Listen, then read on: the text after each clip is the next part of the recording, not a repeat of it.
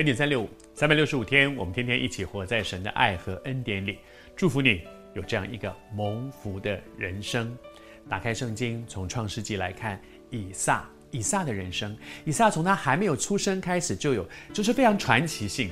他的父母亲七十七十五岁的时候，神应许他的爸爸亚伯拉罕是说：“你你你会将来我要祝福你的后裔。”那个时候他爸爸连一个小孩都没有。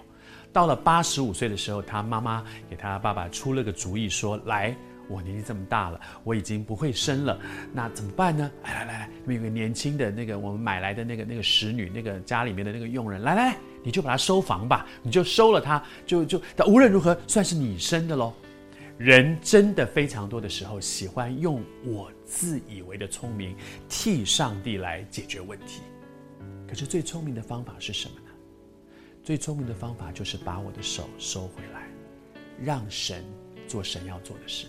神有他的步骤，神有他的计划，神有他的方法。神的意念高过我的意念，他的道路高过我的道路。但是当我在这个比较低层次的道路上一直看不到解答的时候，我就会希望说，我是不是替那个上面悬在半空中的神的那个那个应许，找一点我的方法？人难免都是这样，我自己也是这样的人。我的个性是很喜欢预备的，因此每一次我看到有些状况的，我就总觉得我要规划一下，我要计划一下，我要替上帝做一点什么预备工作。神常常都跟我说：“寇绍恩，你的手打乱我的工作，你以为你在帮忙吗？你只是打乱我的工作。”莎拉替她的丈夫找了一个，怎么说也不算小三吧，现在来讲就是找了一个姨太太娶来。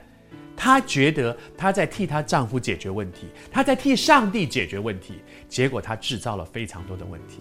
而后来夏甲真的怀孕了，生了一个孩子，结果她有孩子之后就瞧不起这个大太太，瞧不起撒拉，撒拉就很生气，跑去跟亚伯拉罕闹说：“你看，你看，我是为你的，我是为你解决问题，结果你看这个女人现在自己有孩子了，就瞧不起我，你要给我做主，上帝你要给我做主啊！真的。”从头到尾都是他自己做的主，但是出了事又觉得上帝要做主。你我会不会这样？整件事情，我的婚姻、我的事业、我的儿女、我的人生，每一件事情都是我自己在那里计划，都是我做主。可是出事了，上帝你就得做主，上帝你就得负责任。撒拉就是这样。但是圣经里面告诉我们，不要自欺，神是轻慢不得的。人种的是什么，收的也是什么。我做的决定，我就要自己负责任。如果是上帝做的决定，他一定负责任。可是整件事情如果都是我的手、我的决定、我的计划，请你记得，我做的事，我自己要承担后果。因为人种的是什么，收的也是什么。不要自欺。